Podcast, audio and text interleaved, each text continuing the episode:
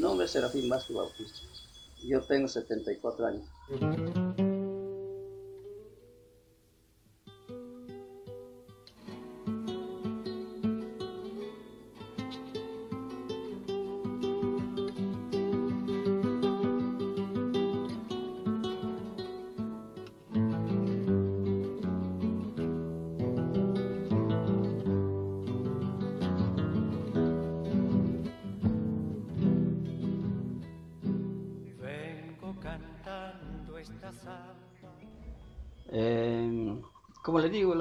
Este lugar es un, poco amplio, amplio. Tratan desde el año 1800 y tantos, desde la guerra, eh, desde antes de la época de la guerra con Chile. Entonces, por eso es que es necesario remontarse un poco.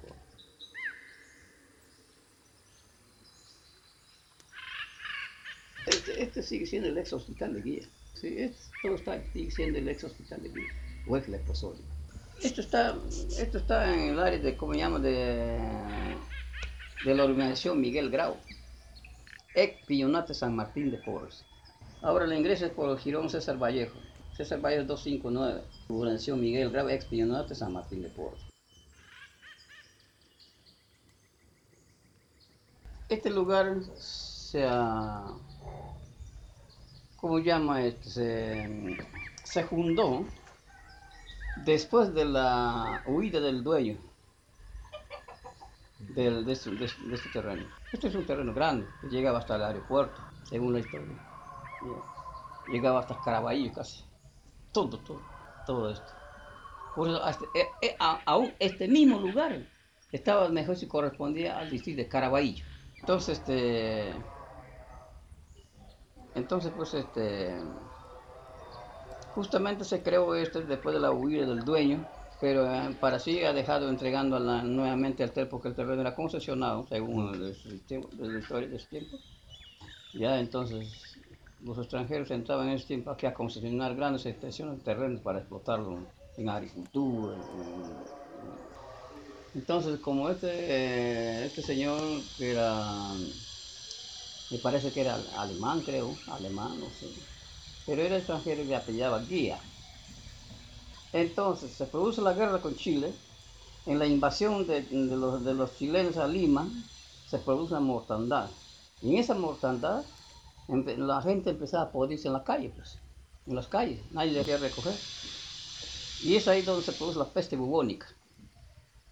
Entonces, por motivo de la peste bubónica, el gobierno, primeramente esa parte delantera, formaron como cuatro pabellones, crearon cuatro pabellones para aislar a la gente.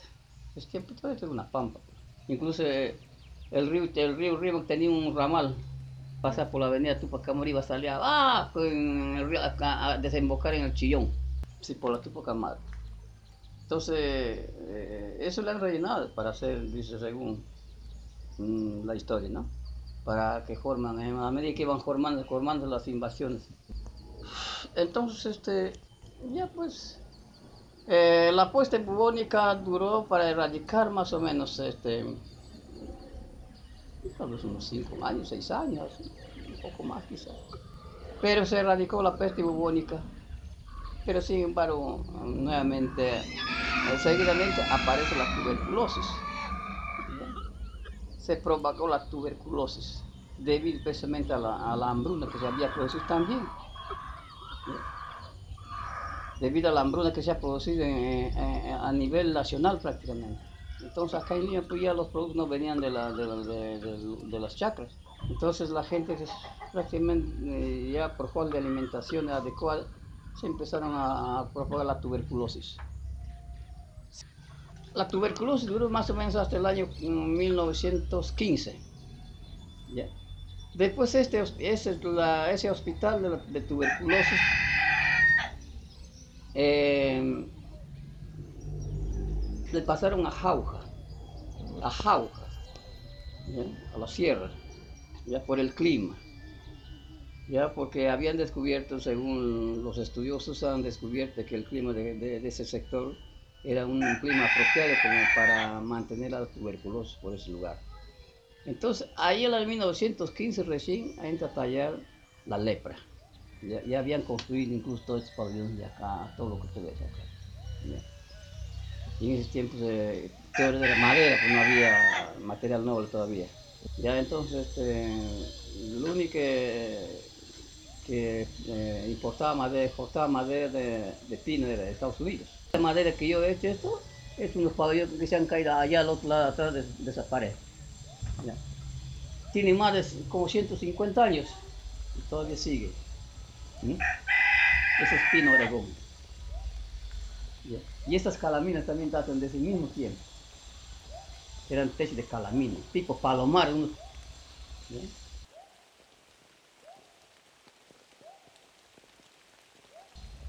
Entonces, este, ya pues, se trata ya la lepra. Entonces, la lepra ya pasó a este lado, el año 1915 por ahí.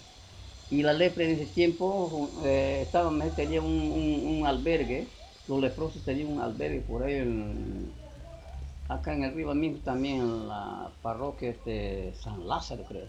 San Lázaro. O sea, por el Rímac, por el Rímac. Entonces, esos, al convertirlo ya en, en un albergue de ancianos, los leprosos han pasado acá, pues. Ya han hecho una, una desinfección, desinfección de ese tiempo. Después eh, se han creado ya más, más este, para que no se concentre mucho la lepra en Lima. ah, han creado también un, sanatorio en, en, Am, eh, en Ambo, en Apurímac.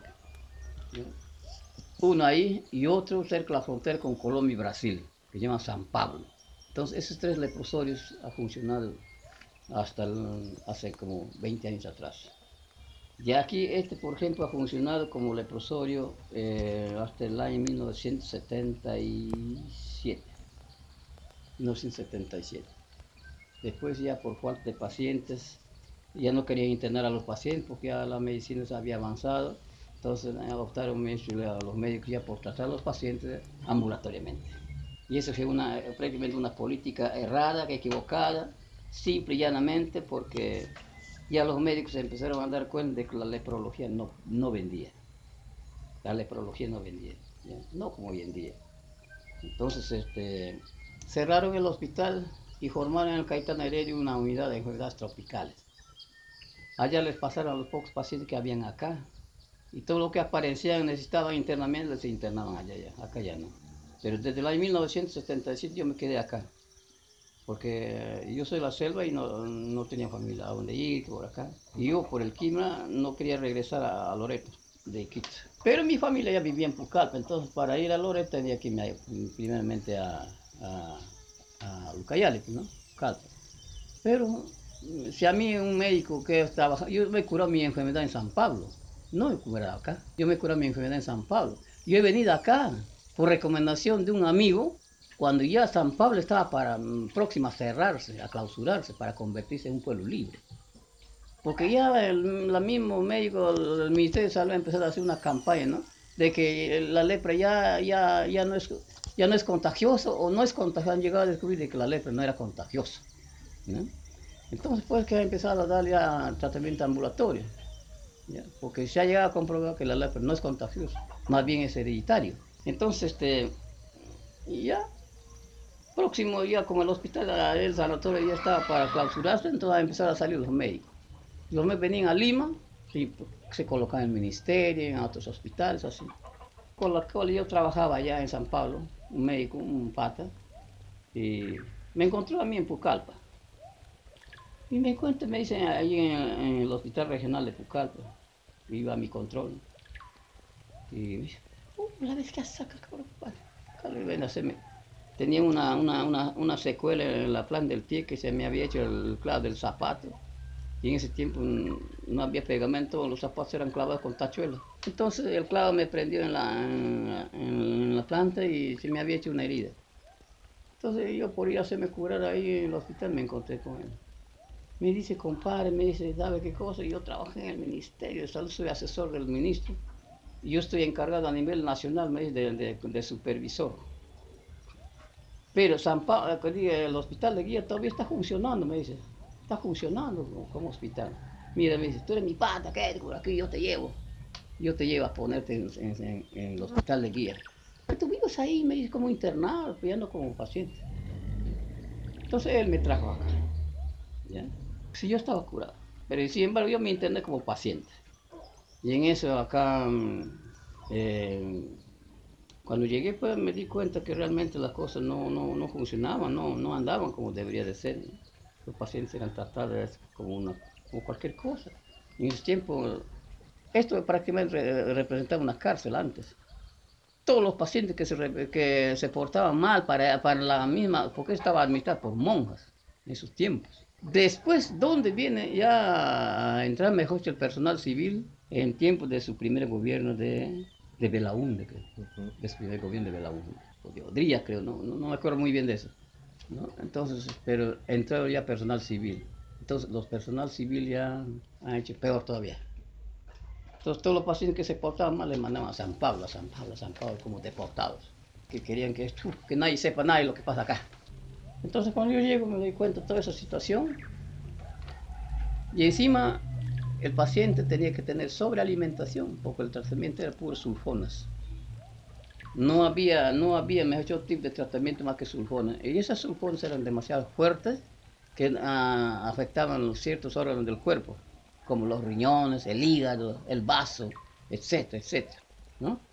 Entonces, entonces los pacientes tenían que tener sobrealimentación, sobrealimentación de las buenas. Y acá he hecho una porquería. Y encima no se podía salir, no se podía tener contacto con, tener roce con, con, con todas las compañeras mujeres, todos ellos separados, cerrados ahí, encarcelados, y los hombres a este lado. Entonces, eso para mí, pues, este, eh, ya era muy, muy, muy, muy deprimente también, deprimente. Ya yo estaba acostumbrado a tener roce social, ¿ya? Y, para eso en San Pablo nosotros luchábamos. Yo aprendí desde muchacho. Pero cuando yo llegué ahí a San Pablo, eh, llegué en momentos en que Che Guevara estaba en época. Y recorre también los campos de otros países del mundo que luchan por su libertad, significando siempre lo mismo. La imagen de lo que se puede conseguir mediante la lucha revolucionaria, la esperanza de un mundo mejor. Che Guevara había estado en San Pablo también, de, saliendo de acá. Ya, y ya, que Che Guevara, que Che Guevara. En Che Guevara ha hecho muchas, varias operaciones porque era el médico neurólogo, cirujano neurólogo ha hecho varias operaciones cubitales. Personas, pacientes que sufrían de cubitales, que te gritaban la noche, no se podían ni dormir con el dolor. Entonces a esos pacientes les les ha operado, acá les ha sacado esos nervios que el dolor y listo, se acabó el dolor. ¿Mm? Es, así la, la, la, mejor innovación que ha venido trayendo Che Guevara en la ciencia médica. Entonces, yo salí de San Pablo pues, en el año 1968. 68 salí de San Pablo. Y de allí el médico que me trataba, me, cuando me dio de alta, me recomendó trabajar en una cerradera. me recibieron ahí, trabajé dos años y medio casi. El año 70 ya me vine a, a, a Loreto. Quería a Loreto, pues no, este, a Pucallpa, Lucayali. Y, y ahí donde me vengo ya por acá. He estado seis meses por ahí con la familia, después dije, ya me voy. Me vi. Y cuando ya pues me doy cuenta de la situación, primero contemplaba, contemplaba, estaba como un, cierto tiempo contemplando, estudiando la situación, qué es lo que pasa. ¿Y por qué la situación está así? Me di cuenta de que llegué a la conclusión eh, plenamente de que la corrupción estaba enquistada en la administración, la parte administrativa, donde el mismo director del hospital era cómplice. El director del, el, ¿cómo llama? El, el, administrador, se tiraba la plata de, de, los alimentos frescos, de los víveres frescos. Humberto Solán se llamaba, Humberto Solán, por acá vivía también. Y ahí, y ya pues empecé una campaña. Pero cuando yo llegué a este lugar, Eh, encontré una casita por allá con sus nombres, con sus fotografías de Che Guevara. Ya. Todos pegados ahí sus fotografías. Porque ahí, ahí, ahí se había alojado el Che Guevara. Entonces, todos los muchachos, ya que eran muchachos también, que eran pacientes, que eran, se habían encariñado tal vez con Che Guevara y ellos se encargaban de pegar sus fotos, porque la viaja sus fotografías. Le tenían adornar ese pabellón, esa, esa caseta ahí, con sus fotografías de Che Guevara. Así se ha mantenido un buen tiempo, hasta que se, hasta que se cerró prácticamente el hospital, se clausuró. Después, cuando yo no tenía a dónde irme, ya tuve que salir a trabajar. Pero aún así, yo estando acá, yo me escapaba, porque estaba prohibido salir. Pues. Yo me trepaba en la pared para irme a trabajar afuera. Y, ahí, y eso era el problema con el médico, con el director. Que no le pedía permiso, que por acá, que me paraba amenazando. Pero después, una vez que yo me enteré cómo funcionaba la situación administrativa, ya empecé a guerrear esa situación. Una oportunidad este, convoqué a una, como llama a los pacientes, a hombres mayormente, eh, a una huelga de hambre. Había presupuesto. Así en el año 1973, el año 73. Es ahí donde empieza la guerra con el médico y con la parte administrativa.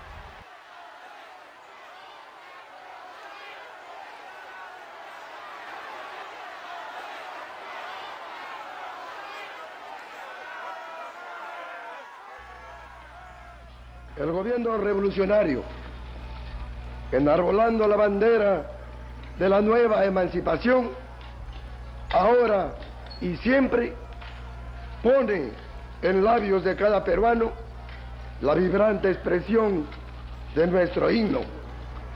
Somos libres, seámoslo siempre.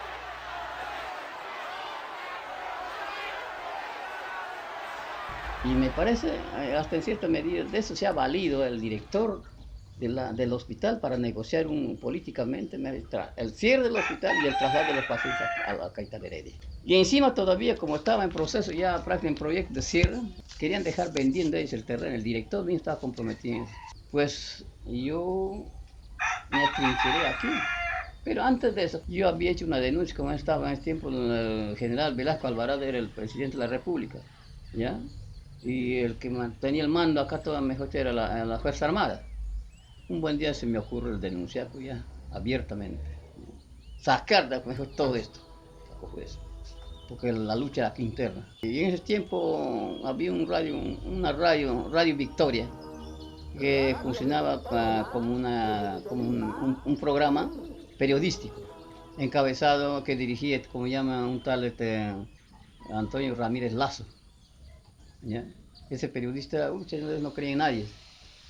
Es que a tomé un par, un lapicero, un carta, una carta, me escapé y me fui a poner en la radio.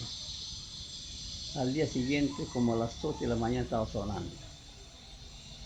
Estaba sonando. Pucha, era así un, un terremoto, ¿no? Y aquí de la puerta del cuartel de Gesta han salido los, los, los, cachapos encabezados por un capitán de venir a sacar la se mal, porque toda esa área se había convertido en parte administrativa ya de tiempo. Pacientes estaban acá nomás. Y ahí se sacaron la puncha, se muere hablando así vulgarmente, al administrador y todos sus allegados ahí. Y el médico se escapó por ese portón precisamente por ahí, y ahí el esposo se escapó le llevaron, le tenían como 30 días en, en, el, cesto. Tenían como 30 días. Decían que, bueno, ahora sí a Solana le van a mandar la cárcel, le van a mandar frontón, le van a mandar frontón por estos criminales, ¿qué? ¿Qué para acá? Total, tú sabes que la corrupción siempre ha existido. Y en, y en, ese, en ese sentido está la misma, eh, la misma región de salud, que era un, un órgano este, autónomo del Ministerio de Salud. Entonces ellos estaban amarrados. Que al tal Solano, que era el administrador, le van a mandar frontón, le van a mandar frontón. Pero como te dije, cómo funcionaba la situación. No pasó como, como un mes y medio, dos meses, nuevamente regresa. Está nuevamente tomar el cargo. Sí. Ahí sí. Nuevamente. Y el médico ya me empezó a tomar bronca. que me quería deportar ese tiempo en Bolivia estaba la, la guerrilla, los guevaristas contra el gobierno boliviano. Y hasta ahí estaba haciendo gestiones para mandarme a Bolivia, para deportarme. Menos más que yo también tenía amigos que trabajaban acá, que eran enfermeros, precisamente enfermeros, y la secretaria, incluso eh, yo llegué a descubrir más porque lo había conquistado, es que vio jovencito, la había conquistado la secretaria del, director. Entonces ella fue la que a ella le empecé a sacar la lengua, ella me puso al tanto de todo cómo funcionaba. Entonces, con mayor razón, pues. Entonces, este. Ya, le vuelven a mandar después de casi dos meses. Otra denuncia. Otra denuncia. Le volvieron a sacar con los militares de acá. Le volvieron a mandar a, a la prefectura. Entonces ya, ya no regresó acá, sino le mandaron de barredor al hospital Caetano Heredia. Mm, en realidad ese, ese imbécil no era administrador, no era nada. Era simplemente era un empleado de acá del hospital, era un empleado que se dedicaba a servir las comidas. ¿ya? Y como el, el administrador, según tengo, um, había fallecido, ya no había administrador quien venga a trabajar acá, porque tenían miedo la lepra. Entonces, hasta ese entonces todavía tenían miedo de- del contagio de la. ¿ya? Y él le han dado el puesto de administrador. Él no tenía, no tenía título de administrador. Simplemente le dieron la oportunidad de, de- de vivir de eso. Entonces, todo lo que llegaba aquí, a- al hospital aquí ya tenía todo tipo de donaciones. Donaciones por organizaciones religiosas, instituciones privadas. Y del Estado, claro, también. Nosotros teníamos, mm, teníamos buen presupuesto para la alimentación, para una buena alimentación. No, el Señor se tiraba todo. Todas las donaciones que daba para allá. Se vendía. Si vendía alguna cosa, y vendía un, un poquito, un poquito a cada uno, listo. Pero ya se fue. Entonces, este, ya fue. Eh, le vuelvo a denunciar. Y en ese entonces ya eh, el médico me presionaba más que por acá. Había vuelto, también le he vuelto a denunciar. Él ya se había, ya se había asesorado ya, por cinco abogados. pues. Ya y ya. le mandaron a él a, al hospital Caetano Heredia de Barrio 2, ¿ya? A todos sus compinches. Solamente había que ir el director. Ya habían quedado dos, solamente las cocineras, dos cocineras y un servidor de comida. Tres personas. Ellos sabían nada.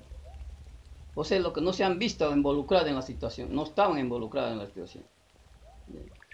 Se han quedado. Después el resto. Al administrador de barredor y a los otros creen cualquier cosa, sea de, de, de también. Pero eso, simplemente por, al- por la argolla, porque estaban para destituirle, mandar a la cárcel, todo. Por la corrupción nada más que existía. Y ahí viene el año 77, ya se cerró el hospital.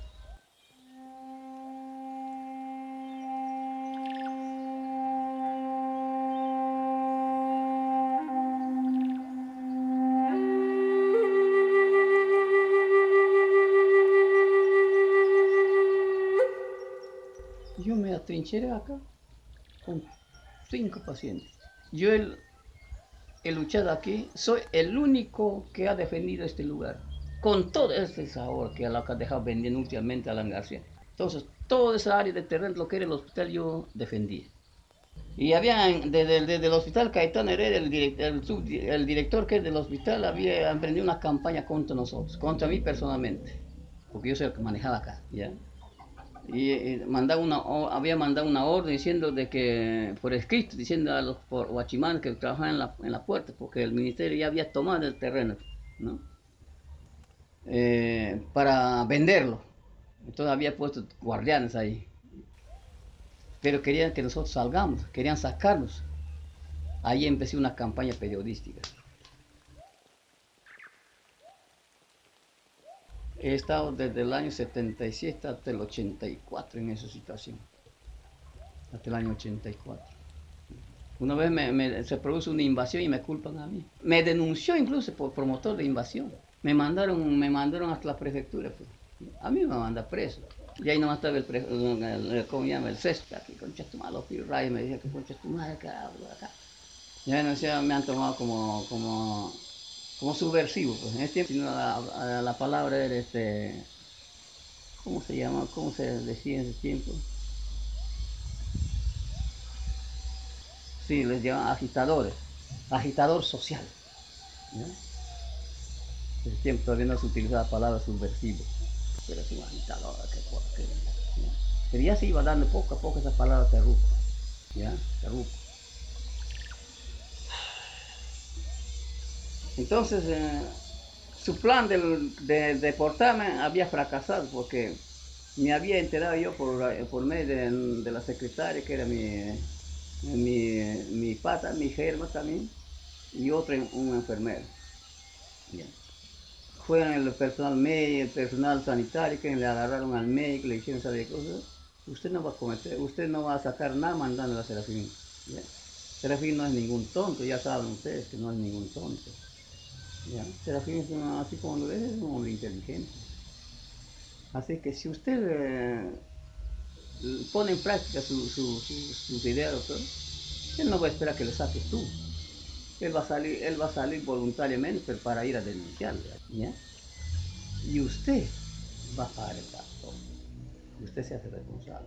Nosotros nos lavamos la mano, no nos metemos. Quería convencer a todo el personal. Nosotros no. Nos lavamos la mano. Ya usted hágalo solo si quiere.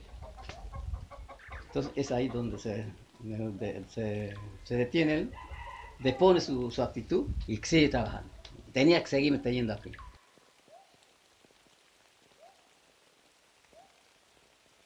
Viene el cierre del hospital, se fue.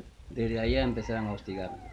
Ahí es donde empieza la campaña periodística. Yo, tengo, yo tenía cantidad de archivos desde el año 76 hasta el, 80, hasta el 84. El año 85 recién el mismo ministerio nos declara como, como pacientes alojados acá. Incluso empezaron a traer gente que les habían sacado de aquí engañándoles, que ya estaban mejor, que ya pueden trabajar ustedes, que están sanos por eso. Se mandaron a su familia, algunos acá en Lima, algunos a provincia. Y los que han estado, se han quedado acá en Lima, que tenían familia, se han hecho a fracasar, una desgracia. Y trae gente de Villa El Salvador, y por ahí por el año 78, 79, trae gente desde Villa El Salvador, del Lurigancho, de Comas. Entonces, al ver que va aumentando la población, yo hago una, solicito una, una, una, audiencia con el ministro de Salud, que todavía en este tiempo está Velasco, no estaba ya Velasco Alvarado, que la habían golpeado. Entonces este, está Morales Bermúdez. Y Morales Bermúdez, el ministro de ese tiempo de Morales Bermúdez, eh, tenía conocimiento de que en el hospital ya no existían pacientes. Ya no existían pacientes. El hospital está, está abandonado ya. Y cuando yo voy se da una sorpresa. Miren, yo tengo aquí un hijo donde dice que ya los pacientes no están Estoy en Caetano. No, soy paciente. Yo vivo ahí, vivimos tantos tanto pacientes en ese, lugar. Eso ha sido otro escándalo. Nos dan el reconocimiento de pacientes alojados acá. Y ahí es donde empieza mejor ya a fracasar totalmente la campaña que hacían contra nosotros. Y ahí, desde ahí, el único que nos mandaba en este lugar es Dios. Ya defendía todo lo que y los periodistas, pues, en el Día de la República, por ejemplo, hay una periodista, eh, Maritza Espinosa, desde, como desde su práctica que iba haciendo, ella venía acá. Ella me había puesto la chapa de, como del el caudillo del hospital de Guille.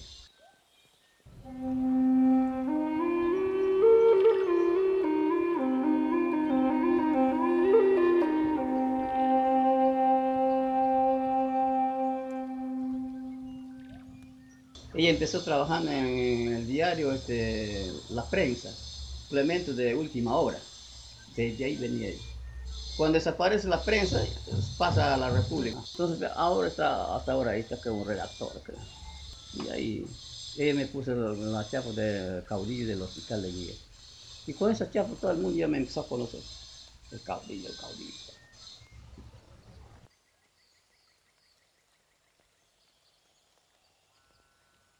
Acá todo el mundo me ha respetado, los vecinados de acá. Aunque no quieran me tienen que respetar. Que a mí no me llevan, hoy en día no me llevan la gente que vive acá adentro. Pero ¿por qué? Eh, porque yo soy una persona así. Y aquí pues ya han ingresado gente que ya no tiene por qué estar acá. Incluso hay gente sana que se han infiltrado. Y hay algunos pacientes imbéciles que están de acuerdo con la gente sana. Y yo no. Entonces por eso yo mismo en realidad me he optado por, apartarme y hacer mis cosas aparte. Yo estoy gestionando ahora. Ahorita está donde, pues, desde ese caso, de esa vereda que está aquí, desde ahí para acá. pues. Me quedo, me pinchera aquí con mi familia y punto. A ver qué van a hacer. Yo tengo peso. Donde quiera que vaya, a mí me atiende. A mí no me está peloteando. Incluso al, municipio que quiere tomar el- que quería tomar el, el terreno de ternero, a ternero le, le tener en jaque. Yo tengo aquí traidores. He mantenido traidores mucho tiempo. ¿ah? Ahí está donde están esas torres, esos cables de ahí desde el norte. Todita esa era la cochera. Pero sin embargo, unos traidores malditos que tenía aquí como cinco, los más, los más, este, los más este, notorios, me traicionaron. Alan García vino a entregar este terreno, personalmente vino a entregar, pero aún así, yo a él no le he votado de acá, le he votado yo, yo personalmente. Y así un momento, yo soy fulano de tal. ¿ya? Y encima venir con documentos falsos. Ellos no, tenían eh, mm, documentos que acreditan que realmente el, Estado les ha dado este lugar, sino ellos tenían un documento que les habían dado para la avenida Perú, para la urbanización Perú. De la urbanización Perú les han votado la gente. Les han votado porque no es permitible esa situación ahorita acá. No es permitido. Eso debe estar por, la punta del cerro, pero no, no en medio de la población. La gente les han y se colude con Ternero. Ternero le dan plata. Él se quería dueño, dueño porque el hospital de Guía está dentro del área de San Martín de Porres. Y él ya quería ser el dueño del hospital de Guía. Yo le puse en su lugar. En eso yo, yo ya en ese trance, ya hace con desde el año 2010 más o menos, yo ya me llego a contactar con un amigo de acá de, San Martín de Porres. Mire, le he hecho, le, le he retado que aparezca, que dé la cara. ¿ya? Estoy con un machete, ahí tengo un machete, mira, ahí arriba. Estoy con un machete en la mano, yo le desafío, en ese tiempo yo le desafío a Terrer que aparezca, que me dé la cara acá, aquí dentro del hospital de. Había que registrar un pabellón que estaba al otro lado de estas paredes, lo había hecho registrar en, el Ministerio de la Cultura. Pues eh, el señor Terner me mandó al diablo y incluso hasta la casa, la casona mismo lo vendió.